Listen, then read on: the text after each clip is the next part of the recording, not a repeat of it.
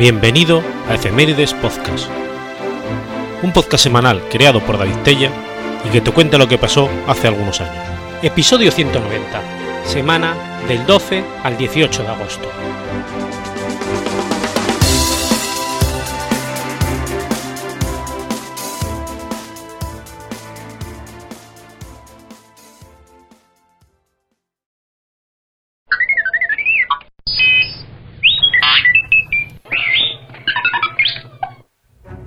12 de agosto de 1121.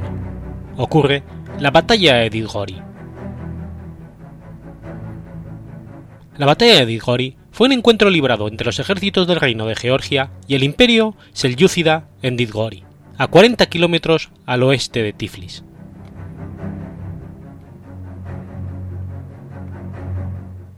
El reino de Georgia había sido un tributario del imperio selyúcida desde los años 1080 sin embargo, en la década de 1090, el enérgico rey georgiano David IV fue capaz de aprovechar los disturbios internos en el estado selyúcida y el éxito de la primera cruzada contra el poder de los musulmanes de Tierra Santa y estableció una monarquía relativamente fuerte, reorganizando sus ejércitos y reclutando kitkats, alanos e incluso mercenarios francos para conducirlos a la reconquista de las tierras perdidas y la expulsión de los invasores turcos.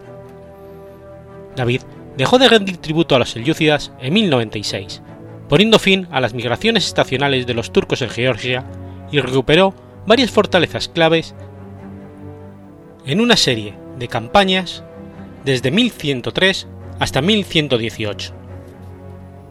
Su principal objetivo fue la reconquista de Tiflis, una antigua ciudad de estilo georgiano que había estado bajo dominio musulmán durante más de cuatro siglos.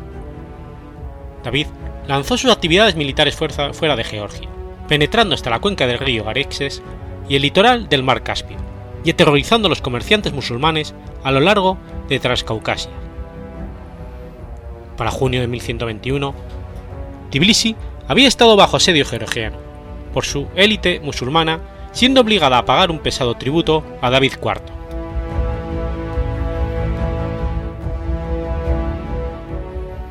El resurgimiento de las fuerzas militares georgianas provocó una coordinada respuesta musulmana. Las fuentes georgianas e islámicas testifican que con las reclamaciones de los musulmanes de Tiflis, el sultán Muhammad II envió una expedición a Georgia en la que participaron el Artúquida Ilzaji de Mardin, el Mazjadida Tubais II y el hermano del sultán Togrul, señor Darran y Maghichevan, con su Otegab Kut Togoy. Este ejército combinado, bajo el mando general de Izadi, entró en el valle de Trileti, en el este de Georgia, y acamparon en las proximidades de Dikori y Manglisi, a mediados de agosto de 1121.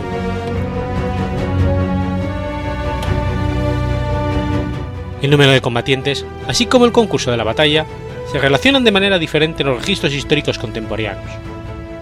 El ejército del rey David tradicionalmente se ha estimado en 40.000 georgianos, 15.000 kipcaps, 500 alanos y 100 francos cruzados. El número de los cruzados francos sigue siendo indiscutible. Según el cronista árabe Ali ibn al-Tir, David envió un pequeño destacamento de sus hombres con el fin de simular una negociación. Mientras tanto, se las arregló para desplegar con éxito una gran parte de sus tropas en el que casi rodeó al enemigo en un movimiento de pinza.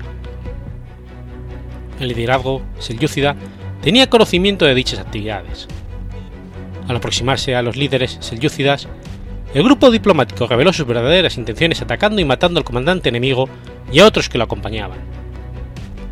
Este decisivo ataque sorpresa causó confusión en las filas de las fuerzas selyúcidas y probablemente contribuyó a la respuesta caótica para el ataque final. Las fuerzas georgianas se dividieron en varios grupos bajo David y su hijo Demetri los simultáneos ataques contra los flancos selyúcidas dejaron solo una brecha en la retaguardia para que fuera posible una retirada. David consideró esto como parte de su plan. Al ver esta brecha, el impacto psicológico de ser casi completamente rodeados provocaría que los hombres sin líderes rompieran sus formaciones y se dirigieran a la seguridad a través de la brecha. Sin embargo, en tres horas de batalla campal, las tropas selyúcidas se dispersaron y fueron completamente superadas muchos de los que huyeron estaban siendo constantemente hostigados por la caballería georgiana durante varios días. Una enorme cantidad de botín y prisioneros fueron asegurados por el ejército de David.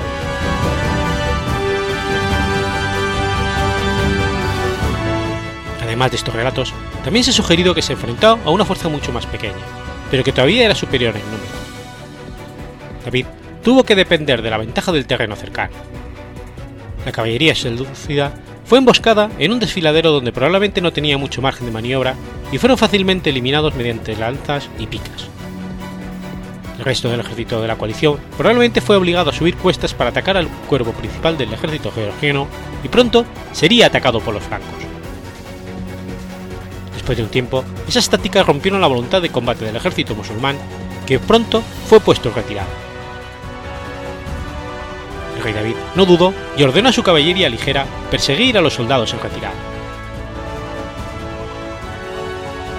La cantidad de hombres que huían del campo debió haber sido tan grande ya que la caballería georgiana los persiguió durante varios días, tomando probablemente un gran número de prisioneros.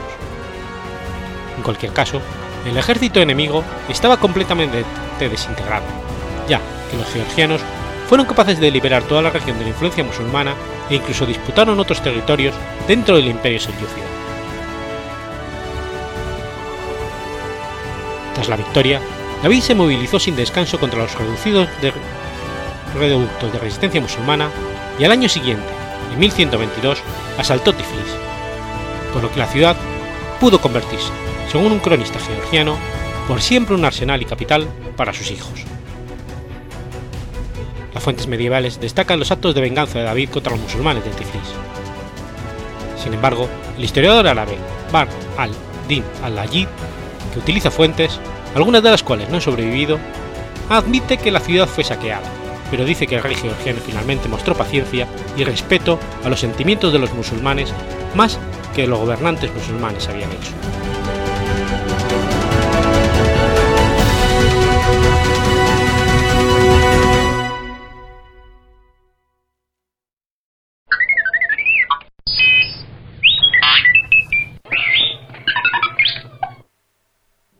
13 de agosto de 1704. Ocurre la batalla de Blenheim. La batalla de Blenheim fue un enfrentamiento armado que se desarrolló durante la Guerra de Sucesión Española.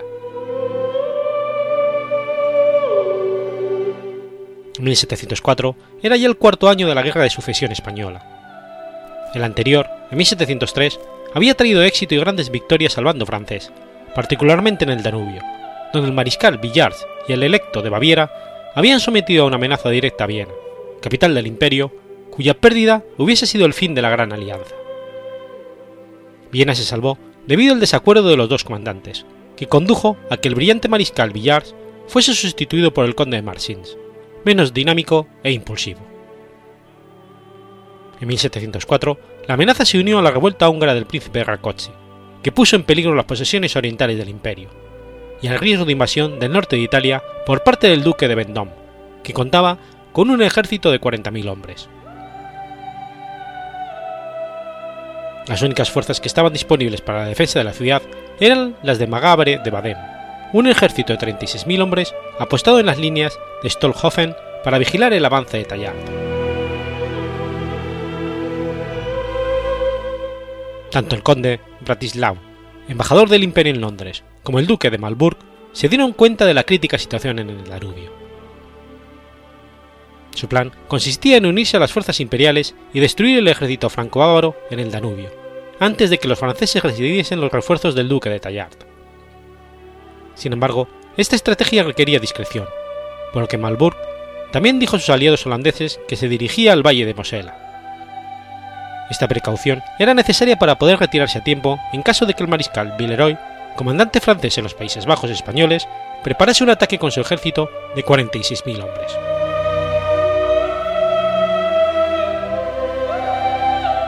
La batalla comenzó en Bedburg, Países Bajos españoles, el 19 de mayo. El ejército consistía de 66 escuadrones, 31 batallones y 38 cañones, contando con alrededor de 21.000 hombres, de los cuales 14.000 eran tropas británicas. Esta fuerza recibió considerables refuerzos en su camino, de tal manera que cuando Malburg llegó al Danubio alcanzó la cifra de 40.000 hombres. Mientras tanto, el general Overkirk mantuvo su posición de defensa en las Provincias Unidas, aunque el duque no temía por su seguridad, asumiendo que los franceses seguirían su marcha antes que preparar una invasión a los Países Bajos. Finalmente, Malburg tenía razón.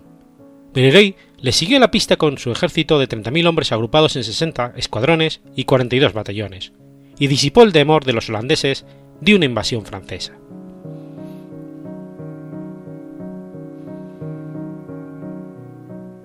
Mientras que los preparativos de los aliados estaban cada vez más avanzados, los franceses hacían estragos para mantener la posición y suministrar al ejército del conde de Marsens. Estas fuerzas, junto con las tropas del elector de Baviera, habían participado en varios conflictos armados al ejército imperial de Magrave de Badem y estaban de algún modo aisladas de Francia, cuyas líneas de comunicación atravesaban la bruta selva negra. No obstante, el duque de Tallard llegó el 14 de mayo con 10.000 hombres de refuerzo y una gran cantidad de víveres y munición, habiendo atravesado el adverso terreno y evitado al barón Tuquen, un general imperial encargado de bloquear su camino. Tras esto, Tallard regresó al Valle del Rin con su ejército personal, de nuevo superando los esfuerzos de Turenne para frenarle. Esta operación fue un destacado logro militar.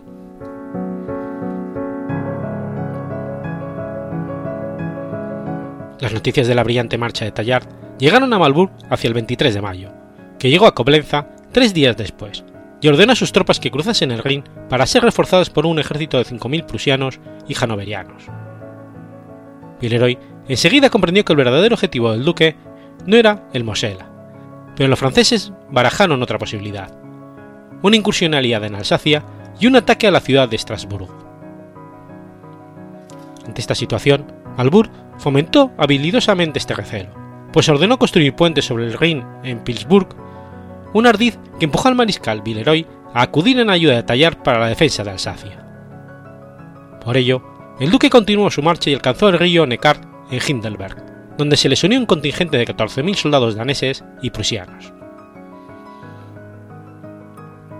Entonces, el tiempo empeoró, haciendo que todos los caminos se embarrasen. Pero Tallar y Villeroy todavía no se habían dado cuenta de las verdaderas intenciones del duque, la marcha hacia el Danubio.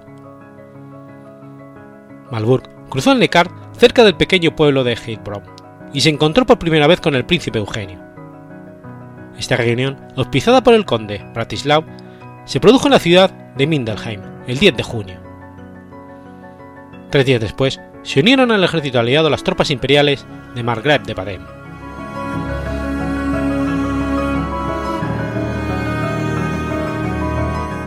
Los tres comandantes lideraban un ejército que rondaba los 110.000 hombres, y se decidió que Eugenio se dirigiese a las líneas de Stolhofen con una fuerza de 28.000, para vigilar los movimientos de Tallard y Villeroy. Mientras tanto, Malburg y Badem continuarían hacia el Danubio con 80.000 tropas, dispuestos a enfrentarse al ejército franco-bávaro antes de que se recibiesen los refuerzos del duque de Tallard. Por entonces, Tallard y Villeroy conocían perfectamente el destino de Malburg. Los mariscales franceses se reunieron en Landau para preparar rápidamente un plan de ataque que salvase Baviera, pero las rígidas normas francesas exigían que cualquier variación de las directrices iniciales deberían ser aprobadas por Versalles. La aprobación del rey Sol llegó el 27 de junio. El duque de Tallard debía unirse al ejército del elector y del conde de Marsén con 40 batallones y 50 escuadrones, atravesando la Selva Negra. Por su parte, Villeroy debía atacar a las tropas aliadas que se habían posicionado en las líneas de Tolhofen, dejando al teniente general Coins a cargo de Alsacia con un ejército de 8.000 hombres. El 1 de julio, Tallard inició su propia marcha hacia el Danubio con un contingente de 35.000 soldados. En el otro bando, las fuerzas aliadas de Malburg recibieron más ayuda militar del Imperio el 22 de junio en Lansheim. Estas tropas quedaban bajo la comandancia de Badem. El elector y el conde de Marsens, consciente de su inferioridad numérica con tan solo 40.000 hombres, establecieron su campamento en Dillingham, sobre el Danubio.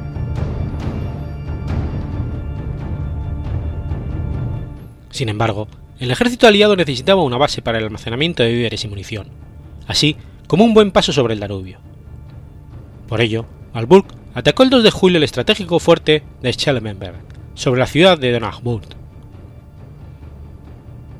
El conde de Arco fue enviado desde Dillinger con 12.000 hombres para proteger la ciudad y la colonia de Schellenberg, pero tras una feroz y sangrienta batalla que causó un gran número de bajas en ambos bandos, el fuerte cayó y Donauwörth pasó a manos de la Gran Alianza. El elector, viendo que su posición dejaba de ser segura, se retiró y fijó su campamento en la ciudad amurallada de Asburgo. El avance de Tallar hacia el elector estaba siendo muy lento. Muchas de sus monturas sufrían de muermo y había una gran dificultad de los puertos de montaña para pasar los 8.000 carros de provisiones. Además, el mariscal insistió en asediar la pequeña ciudad de Billingen durante seis días, que finalmente abandonaron dada la proximidad del ejército del príncipe Eugenio. El 14 de julio, el elector recibió la noticia de que el duque de Tallar se dirigía a Habsburgo con refuerzos a través de la Selva Negra. Esto reforzó la actitud pasiva de Maximiliano, esperando que llegasen los refuerzos para entrar en combate con el ejército aliado.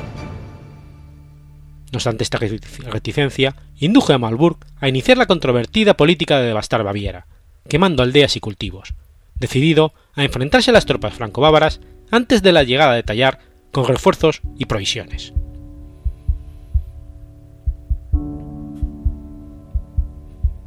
El mariscal Tallar llegó finalmente a Ulm con su ejército de 34.000 hombres para unirse al ejército del lector y del conde de Marsen el 5 de agosto en Habsburgo. Ese mismo día, el príncipe Eugenio alcanzó Hochzam, encontrándose con Malburg en el cercano pueblo de Schobenhausen. De nuevo, el ejército aliado de Malburg necesitaba un buen punto de cruce sobre el Danubio, en caso de que Donauwörth cayese en manos enemigas.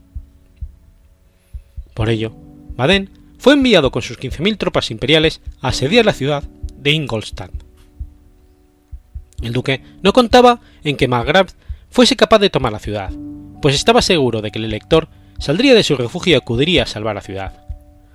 Esto era una buena oportunidad para que Malburg y Saboya se lograsen deshacer de su incómodo compañero.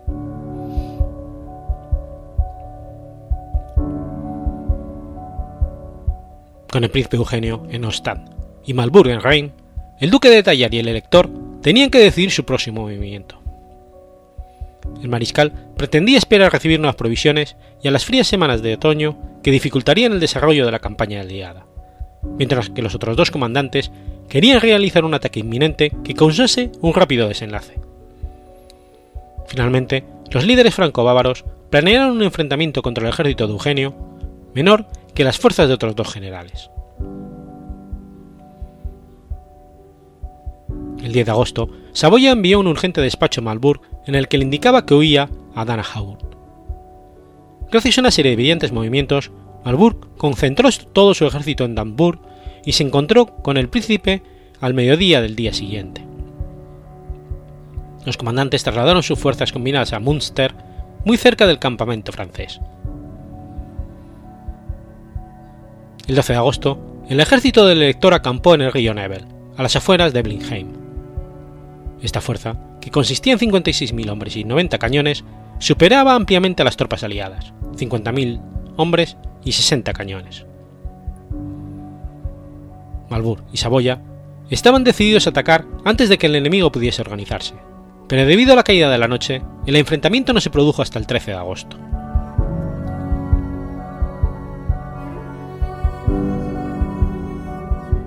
El campo de batalla se extendía a lo largo de 7 kilómetros. El Danubio limitaba el flanco derecho del ejército franco-bávaro y el izquierdo se topaba con los bosques coníferos de Suabia. El Nebel, cuyas cenagosas riberas solo se podían vadear en algunas ocasiones, delimitaba la primera línea francesa. Entre Billingheim, situado en la confluencia del Nebel y el Danubio, y el pueblo de Oberglau, los campos de trigo se acababan de segar y eran idóneos para el despliegue de las tropas. Sin embargo, el terreno entre Oberglau y la aldea de Lichtziben estaba lleno de matorrales y zarzas, haciendo muy difícil el avance de los contendientes.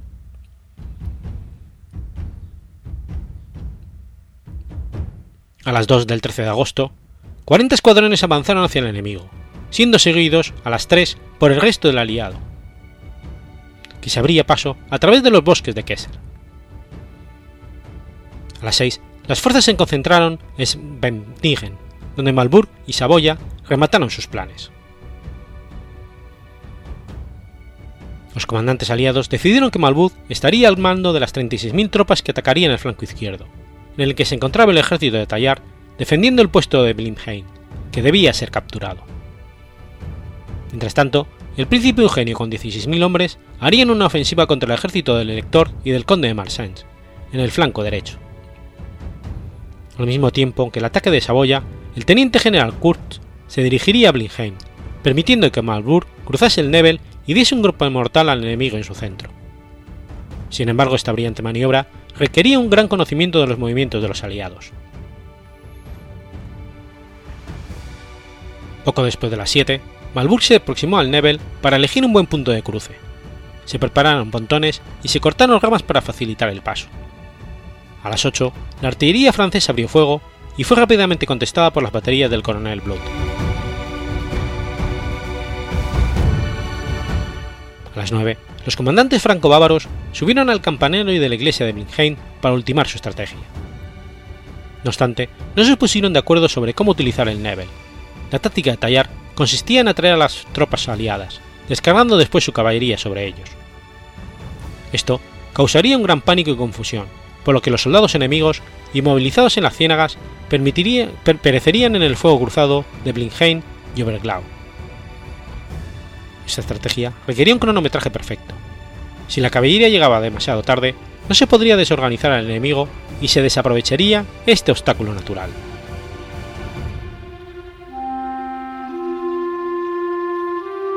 El marqués de Maffei desplegó cinco batallones y 16 cañones en torno a Litzheim, y otros siete, capitaneados por el marqués de Rothschild, entraron en juego desde los bosques colindantes. Entre Litzheim y Oberglau el elector colocó 27 escuadrones de caballería. El conde de Arco se puso al mando de 14 escuadrones bávaros y se le encomendaron otros 13 al conde de Bradford, que debían servir como reserva. A su derecha se encontraban las tropas francesas del conde de Marseille, que sumaban 40 escuadrones y 12 batallones.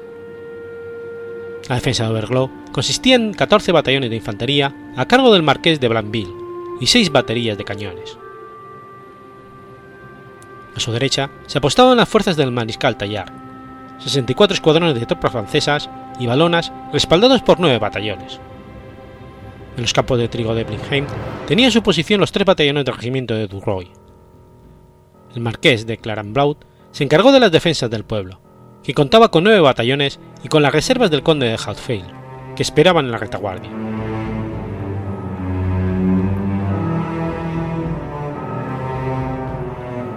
Se esperaba que Saboya estuviese en posición a las 11, pero se retrasó debido al mal estado del terreno y el progresivo fuego enemigo.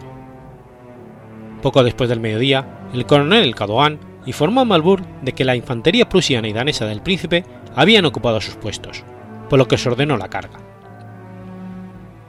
A las 13, Lord Kurz recibió la orden de atacar Blinheim al tiempo que Saboya asaltase la villa de Litzingen en el flanco derecho aliado.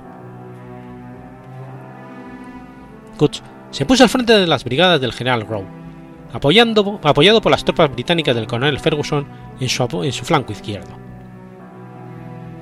Las defensas francesas de Blenheim, apoyadas por numerosos dragones, abrieron fuego contra los aliados cuando estaban a menos de 30 metros de sus barricadas. Estas continuas descargas forzaron la retirada de los británicos hacia el Nebel e infligieron serios daños en las tropas, entre cuyas bajas se contó al general Rowe. En ese momento, ocho escuadrones de Gen Arms de élite, comandados por el conde von Haudelen, cargaron sobre los ingleses. No obstante la segunda línea aliada, tropas de Hesse se mantuvieron firmes y rechazaron a los gendarmes, permitiendo organizar una nueva ofensiva.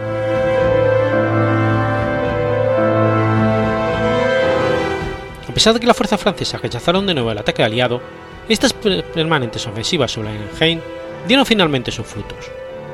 Clarenbeau se dejó llevar por el pánico y cometió el mayor error de la batalla, ya que ordenó que los batallones de reserva que descendiesen al pueblo sin consultar a Tallar. Esto afectó directamente a las posiciones franco-bávaras, puesto que debilitó los otros frentes y anuló la superioridad numérica francesa. En cuanto Marburg se dio cuenta de este error, ordenó a Kutz que contuviese al enemigo en Milheim. No más de 5.000 hombres aliados consiguieron eliminar a más del doble de dragones y granaderos enemigos, encerrados en el pueblo. El duque había asegurado el flanco izquierdo. En el ala izquierda del ejército aliado, las tropas danesas y prusianas de Saboya luchaban desesperadamente contra las tropas del Elector y de Marseille, que gozaban de una abrumadora superioridad numérica. El príncipe Anal d'Ossé dirigía los continuos ataques de Delucien, un puesto muy bien fortificado. Cada vez que la infantería cruzaba el arroyo, se enfrentaban cuerpo a cuerpo con las tropas de Maffei y recibían las salvas de los efectivos cañones bávaros. Pesar de las numerosas bajas, los prusianos intentaron asaltar las baterías enemigas, mientras que los soldados daneses del conde de Schoten hacían tentativas de, expulsar a la infantería francesa de las arboledas previas al Ligen. Como la infantería estaba ocupada haciendo frente a las primeras líneas bávaras, la caballería de Saboya avanzó más, más allá del Nebel bajo el mando del príncipe de Hanover. A pesar del éxito inicial, el ataque fue rechazado por la sólida caballería de Marsen y tuvieron que retroceder de nuevo. Sin apoyo alguno, la infantería aliada tuvo que ceder posiciones y situarse de nuevo tras el Nebel. Después de reorganizar las tropas, el príncipe Eugenio preparó un nuevo ataque que obtuvo los mismos resultados que el anterior. Cada vez que las tropas imperiales avanzaban, volvían a ser rechazadas, por lo que Saboya comprendió que todo lo que podía hacer era contener al enemigo hasta que Marburg consiguiese abrir una brecha en las líneas franco-bávaras.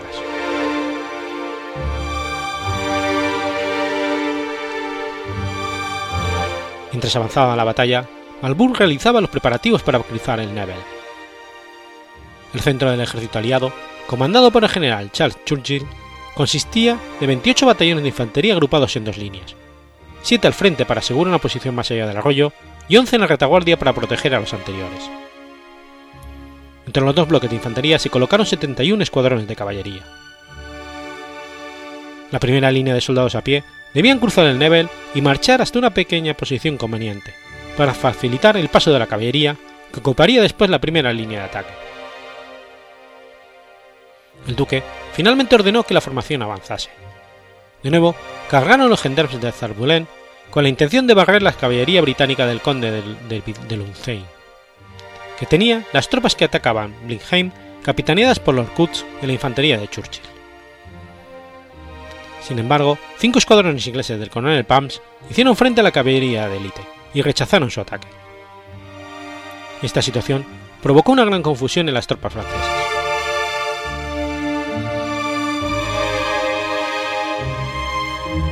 Tallar se alarmó ante el estado de este frente y pidió al conde de Marsen que le enviase refuerzos. Este último se negó, alegando que los necesitaba para hacer frente al duro avance de Saboya, dejando al mariscal con tan solo nueve batallones de infantería. El valiente Zurlben realizó más ataques, con el fin de impedir que los aliados formasen en su ribera del Nebel, pero no surtieron efecto. Durante uno de estos intentos, el propio Zurbalén cayó herido y murió dos días más tarde. Era evidente que antes de que Marburg preparase su ataque, se debían reforzar las, defensas de Berglau. El príncipe Holstenbeck recibió el encargo de tomar el pueblo. Sin embargo, las dos brigadas holandesas que capitaneaba fueron barridas por tropas francesas e irlandesas, siendo herido de muerte durante el combate. El duque, que ya había cruzado el Nebel, ordenó a los batallones alemanes del general Pulsen que respaldasen a las malogradas brigadas holandesas el conde de Furger y su brigada de coraceros también fueron enviados como refuerzos para rechazar el ataque de la caballería de Marsens. La reforzada infantería holandesa, que contaba asimismo con el apoyo de las baterías del coronel Blot, recibió la orden de empujar a las tropas de Marsens de nuevo a Oberglau y sostenerlas dentro. Esta violenta lucha causó numerosas bajas, entre las que se encontraba el marqués de Blainville, encargado de la defensa de la villa.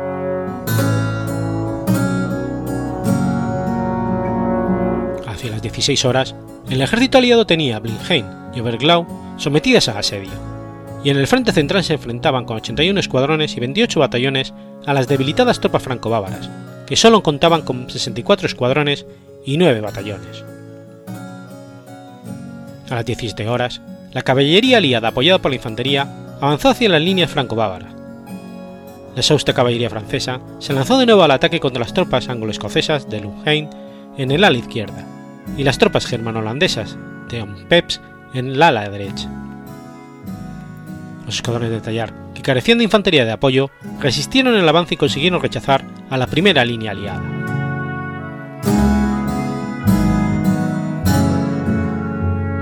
La mayoría de las tropas de Tallar intentaban huir a Ostad, pero muchos de ellos no alcanzaron su destino, bien muriendo ahogados en el Danubio o bien reducidos por la caballería aliada que les perseguía.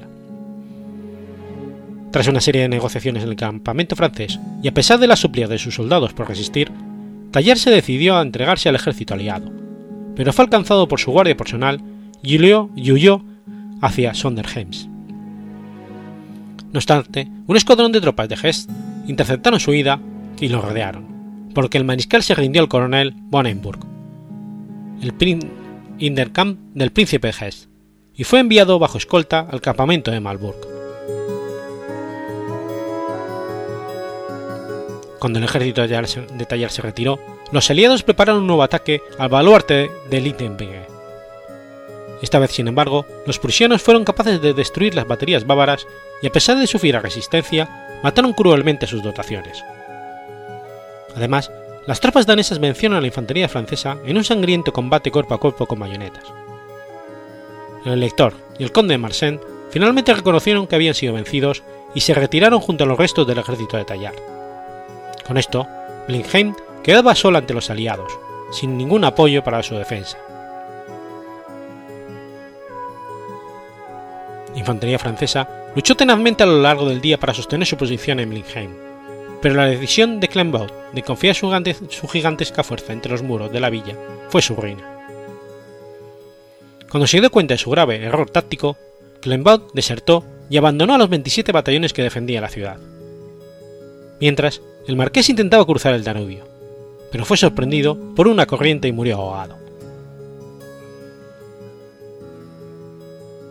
En un momento dado, Malburg dejó de prestar atención al enemigo en retirada y se centró en preparar un ataque a Blenheim. Su hermano, el general Charles Churchill, y el conde de Orkney recibieron la orden de dirigir las tropas asaltantes. Las brigadas británicas de Orkney y los batallones hanoverianos del general St. Paul cargaron hacia el pueblo, desplazándose entre las casas. En un despiadado combate cuerpo a cuerpo, forzaron a los franceses a retroceder hacia la plaza de la iglesia en el centro del pueblo para aligerar la caída de Bligheim, el duque envió también a los escuadrones de dragones del capital Ross, pero la mayoría perecieron en el contraataque de los regimientos de Artois y Provenza. El avance aliado era lento y duro, sufriendo tantas bajas como los defensores.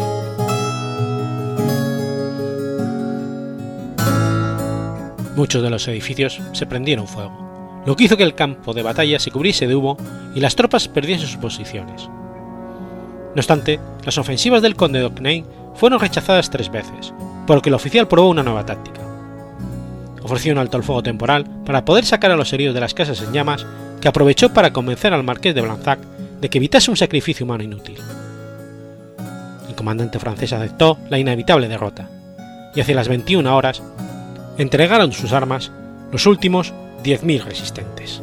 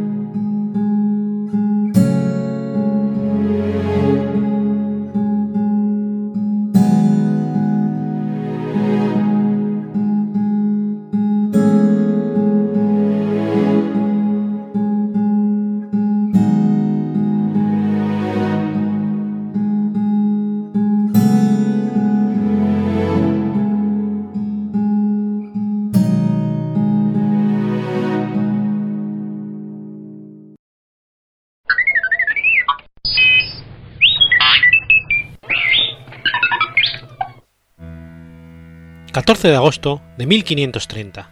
Nace Giambattista Benedetti.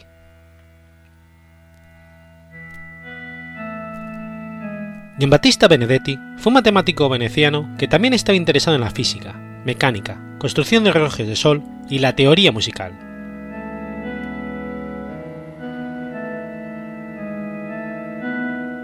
En sus obras Resolutio Omnium, Euclidis Problematum, Demonstratio Locatium, Motum Demonstratio, Benedetti propuso una nueva doctrina de la velocidad de los cuerpos en caída libre.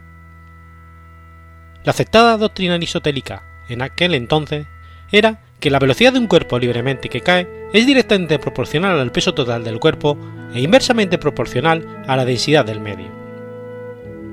La opinión de Benedetti fue que la velocidad dependía de la densidad relativa.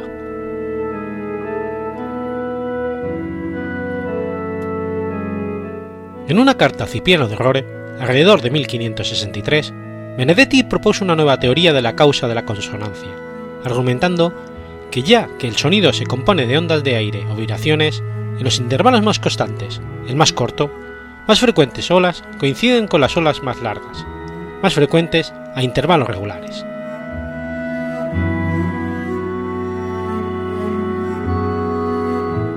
Isaac Beckman y Marin Mersenne adoptaron esta teoría en el próximo siglo. En la misma carta propuso una medida de la consonancia tomando el producto del numerador y el denominador de un intervalo racional en su mínima expresión.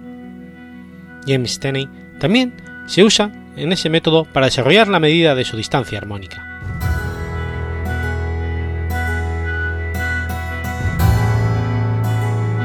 Cuando buscaron la opinión de Descartes en la teoría de Benedetti, Descartes se negó a jugar la bondad de consonancias por un método racional. Descartes argumentó que la oreja prefiere uno u otro, según el contexto musical, y no debido a cualquier vibración. Giambattista falleció en Turín el 20 de enero de 1590.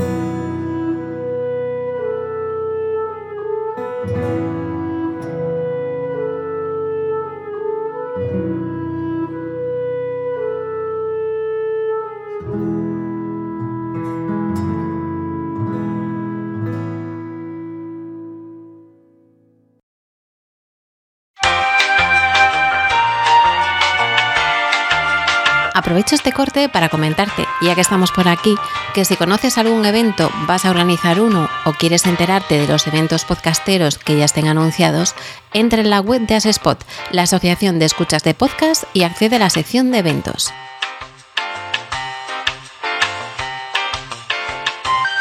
Si conoces alguno que se va a celebrar y no está allí, tienes una opción para enviar la información para incluirlo y si quieres estar informado de estos futuros eventos, puedes exportarlos y añadirlos en tu calendario. Recuerda asespot.org barra eventos y ahora seguimos con la programación habitual.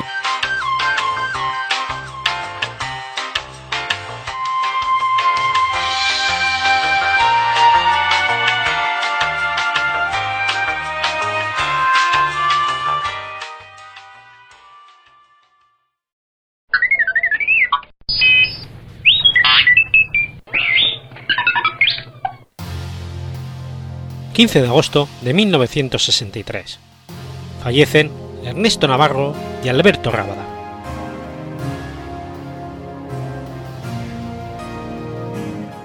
Ernesto Navarro Castán y Alberto Rabadá Sender fueron unos montañeros españoles.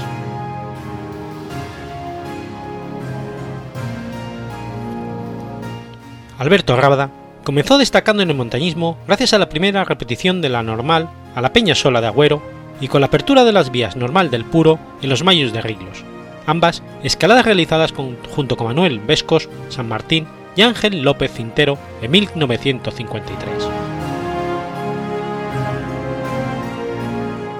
Posteriormente, y tras abrir numerosas vías menores, participaría como aperturista en vías de gran dificultad como la Serón Millán, Almayo Pisón, la norte del Pico del Águila en Candanchú, la Francisco Ramón Abella Galletas, Almayo Firé, y realizó también importantes primeras repeticiones como la vía Rabel al Tozal del Mayo en Ordesa o la primera española en el norte de la Torre Marboré en el Circo de Gavarní.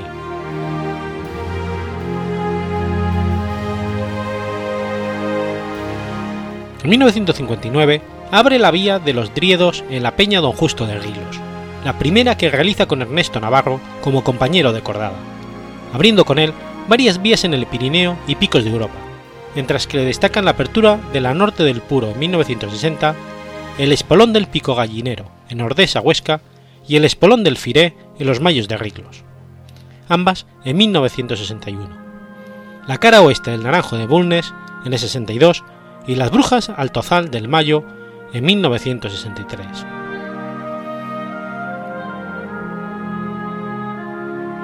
También son importantes rutas abiertas por la cordada, la Endrija del Mango, del Cuchillo, la Miguel Vidal al Tornillo y la normal del Paredón de los Buitres, en Riglos.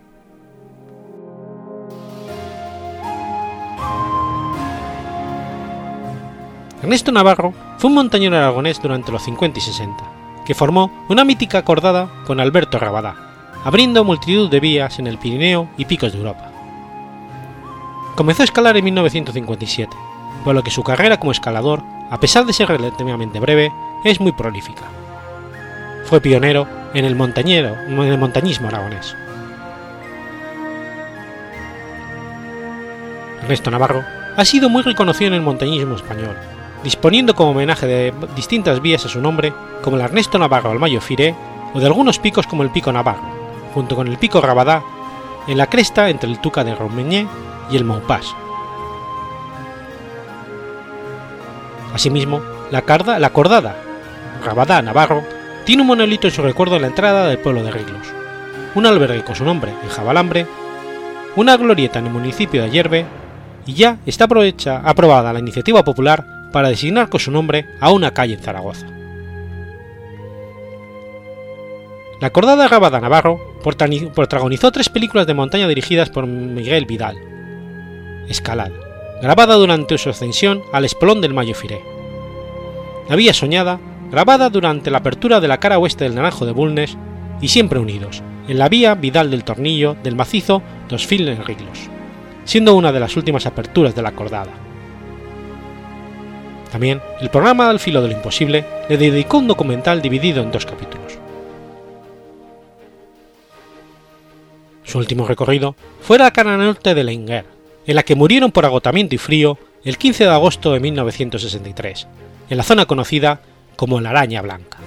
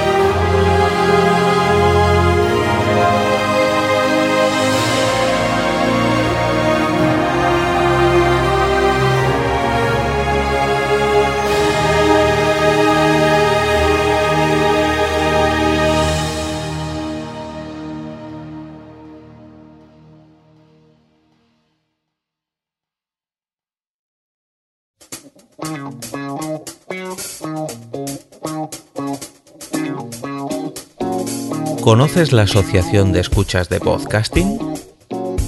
Asespod es el primer lugar de encuentro para todas aquellas personas que escuchan este formato de audio.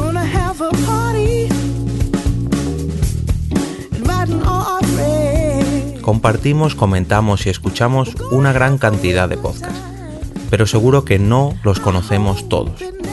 Nos falta este que estás escuchando ahora mismo.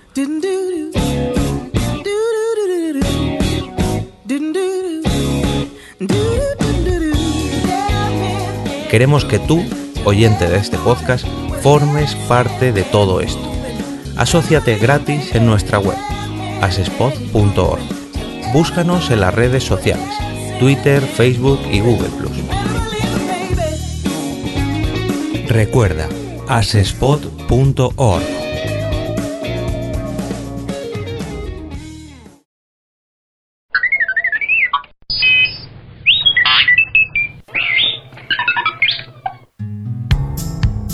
...16 de agosto de 1897... ...nace Joaquín Bau. Joaquín Bau Noya, primer conde de Bau, fue un abogado, comerciante y político tradicionalista español, miembro de una familia influyente carlista de Tortosa.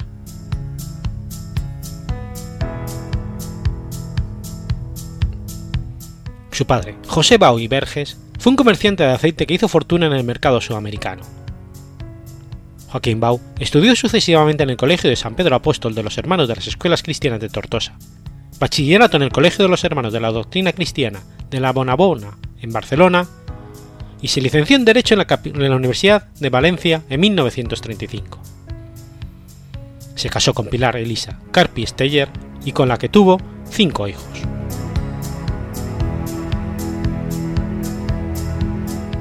Trabajó como corredor oficial de comercio y bolsa, comerciante de aceite y fue presidente de la Junta Central de Corredores de Comercio de España en 1935. Fue vocal de la Real Sociedad Geográfica. Se interesó desde su juventud en la política, comenzando su trayectoria en la Juventudes Católicas de Tortosa, ingresando después en la Comunión Tradicionalista.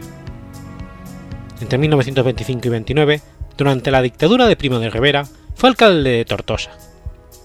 Fue asimismo diputado en la Asamblea Nacional Consultiva como miembro de la Unión Patriótica, de la que fue jefe provincial en Tarragona en 1929. Durante la Segunda República fue elegido diputado por la provincia de Tarragona en las elecciones generales de 1933 y 36 por la Comunión Tradicionalista. Fue amigo personal de José, de José Carlos Sotelo, líder de la oposición cuyo asesinato es considerado el último detonante de la Guerra Civil Española. Que va a notar que ambos vivían en el mismo edificio del barrio de Salamanca, en Madrid.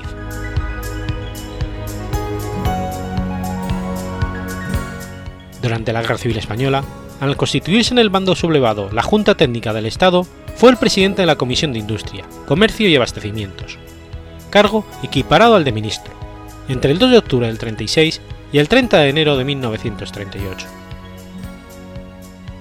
Su mujer e hijos fueron intercambiados por la familia del general José Miaja.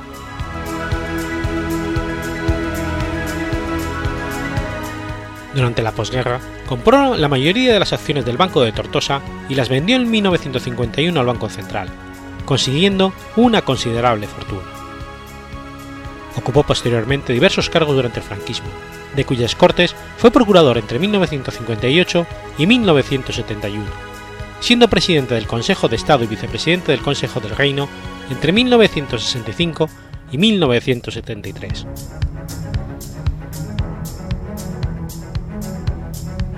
Fue miembro de la Academia de la Historia y fue nombrado hijo predilecto de Tortosa el 5 de junio de 1966.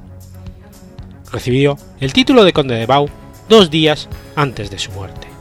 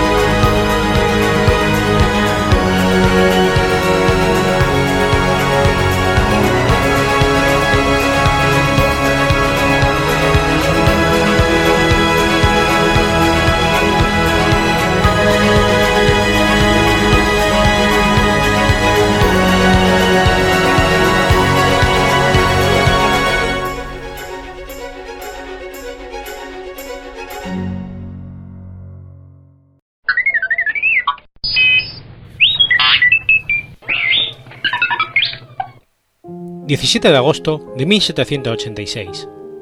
Nace David Crockett. David Steve Crockett fue un aventurero y héroe popular de Estados Unidos del siglo XIX, normalmente llamado David Crockett, o por el popular nombre Rey de la Frontera Salvaje.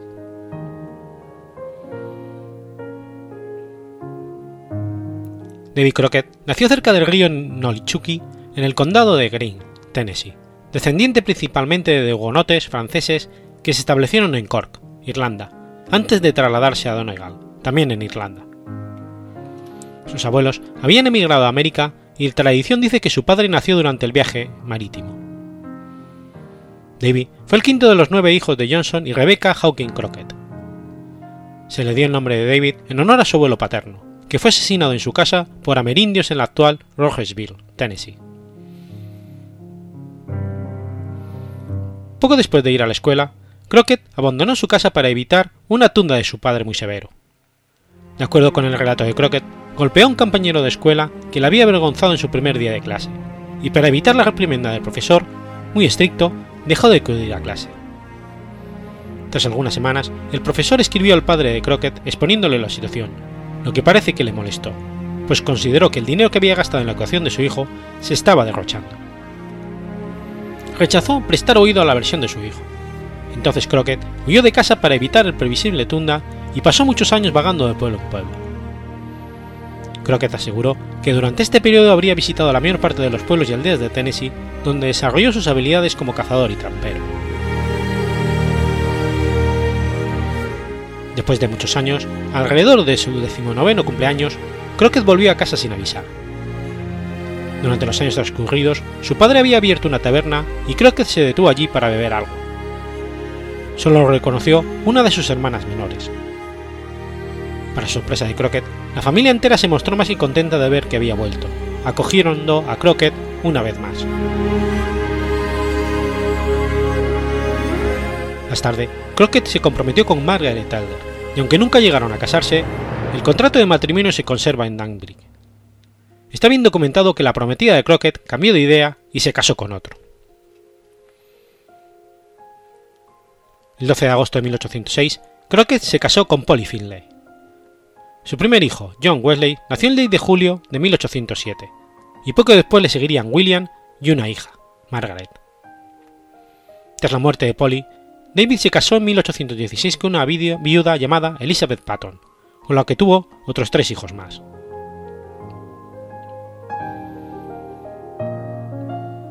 El 24 de septiembre de 1813 se alistó en el segundo regimiento de tiradores montados voluntarios durante 90 días, y sirvió bajo el mando del coronel John Coffey en la Guerra Creek. En ese periodo marchó hacia el sur y se adentró en la actual Alabama, donde tomó parte en la lucha. Fue relevado del servicio el 27 de marzo de 1815. Crockett fue promocionado a teniente coronel del regimiento 47 de la milicia de Tennessee el 27 de marzo de 1818. El 17 de septiembre de 1821, Crockett fue elegido para el Comité de Propuestas y Quejas. 1826 y 28 fue elegido para el Congreso de los Estados Unidos. Como congresista, Crockett apoyó los derechos de los squatters, o excluidos de la compra de tierras en el oeste y que no poseían propiedad alguna. También se opuso a la Indian Renewal Act del presidente Andrew Jackson esta oposición a Jackson causó su derrota cuando se presentó a la reelección en 1830. Sin embargo, ganó cuando se volvió a presentar en 1832. En 1834 se publicó su libro titulado A Narrative of the Life of David Crockett. Crockett viajó al este para promocionar su libro y fue derrotado por poco margen en su reelección. En 1835 fue nuevamente derrotado en las elecciones, tal lo que dijo. Le dije a la gente de mi distrito que les serviría tan fielmente como había hecho hasta ahora, pero en caso contrario, por iros todos al infierno, y yo me iré a Texas. Y así lo hizo, uniéndose a la Revolución de Texas. El 31 de octubre de 1835, Crockett abandonó Tennessee para ir a Texas. Dejó escrito, quiero explorar Texas antes de volver. Viajó a lo largo de Cowes Clean una ruta del suroeste de importancia histórica. Llegó a Nacogdoches, Texas, a principios de enero de 1836. 14 de enero, Crockett y otros 65 hombres firmaron un juramento ante el juez John Ferbes del gobierno provisional de Texas para seis meses. Texas era entonces territorio de México, y el ejército de Antonio López de Santa Anna se propuso recuperar la provincia que los colonos tejanos, respaldados por la Unión Americana, pretendían separar de la República Mexicana. William Travis era el comandante a cargo del sitio del Álamo. Su petición de auxilio, que se ha empleado para ejemplificar la leyenda del valor y fortaleza estadounidense, fue respondida por David Crockett, que se unió a las fuerzas de William Travis. El ejército de Texas, que contaba con 180 a 250 hombres, se vio abrumado por el ataque de entre los 1.300 y 1.600 soldados mexicanos. Los comandantes mexicanos, conscientes de su superioridad numérica y estratégica, les ofrecieron la rendición.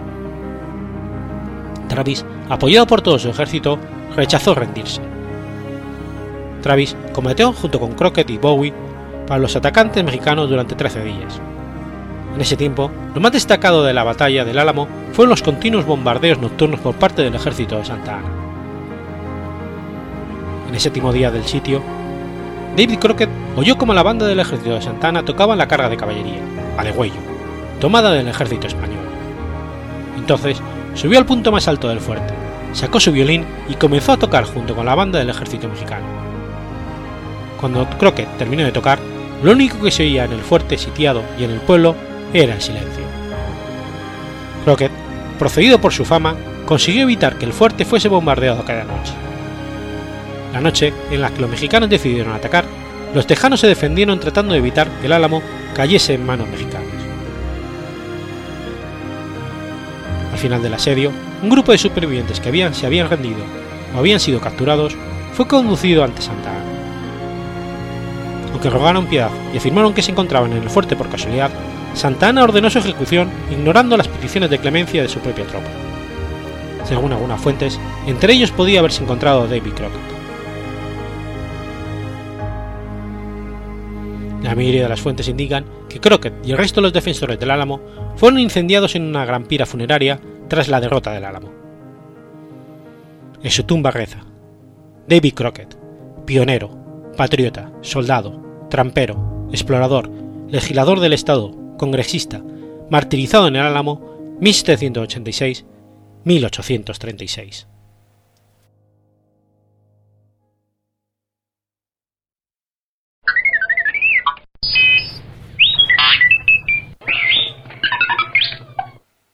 18 de agosto de 1308. Muere Santa Clara de Montefalco. Santa Clara de Montefalco, también llamada Santa Clara de la Cruz, era una monja agustina y abadesa. Antes de ser una religiosa, formó parte de la Tercera Orden de San Francisco.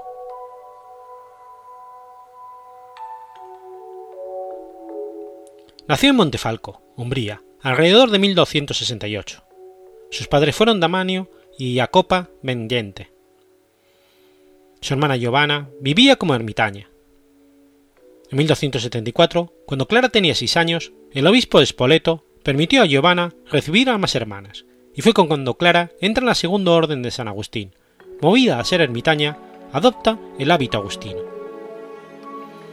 En 1278, la comunidad creció lo suficiente para que tuvieran que construir una ermita más grande a las afueras del pueblo. 1290, Clara, su hermana Giovanna y sus compañeras deciden entrar en la vida monástica en el más estricto sentido. Su obispo ubica el monasterio en Montefalco, según la regla de San Agustín. Clara hace sus votos de pobreza, castidad y obediencia, y se convierte en religiosa agustina. Su hermana Giovanna fue electa la primera abadesa, y su primera ermita fue dedicada como un monasterio. El 22 de noviembre de 1291, Giovanna muere, tras lo cual Clara es elegida abadesa. Clara inicialmente no acepta la posición, pero después de la intervención del obispo de Spoleto, finalmente acepta ser abadesa por imposición de obediencia de su obispo. 1294 fue decisivo para la vida espiritual de Clara.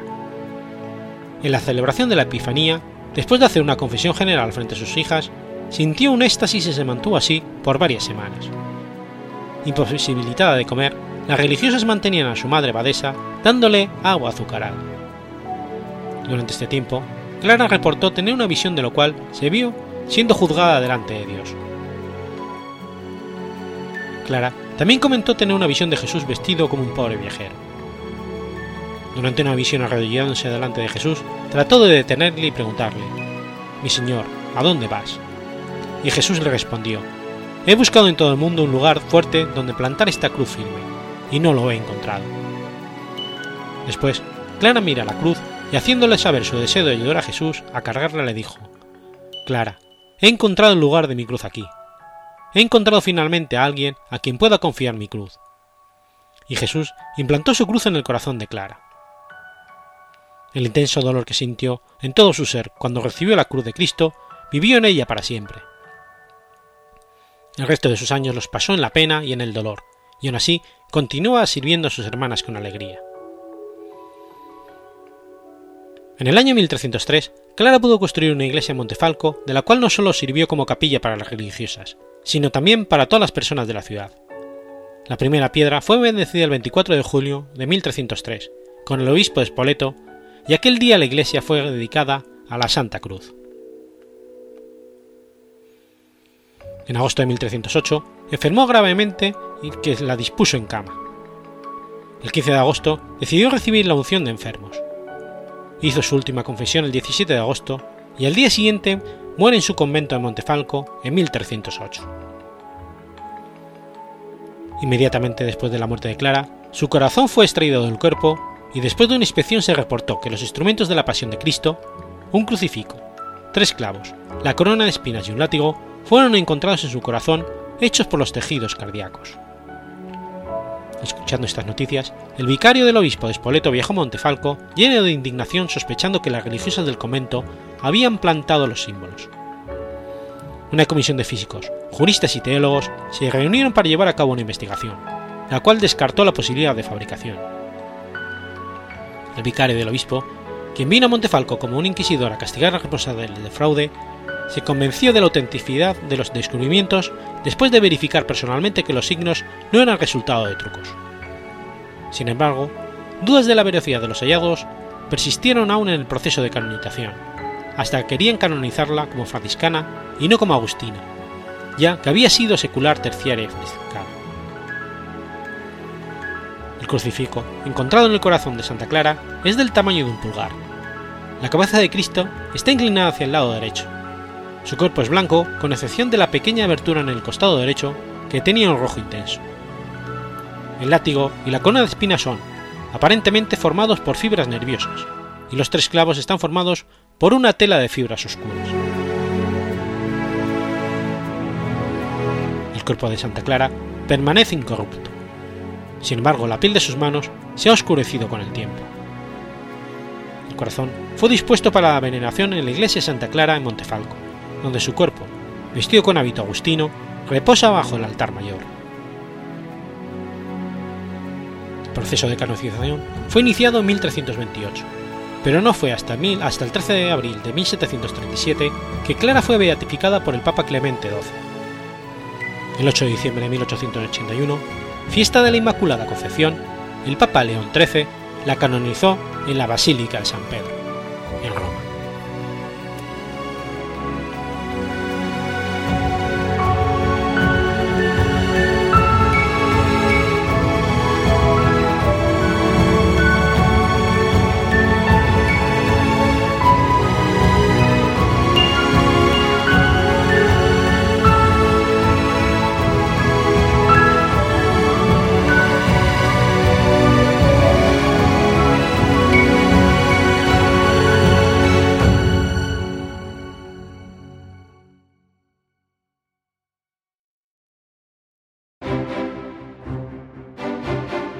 Has escuchado Efemérides Podcast.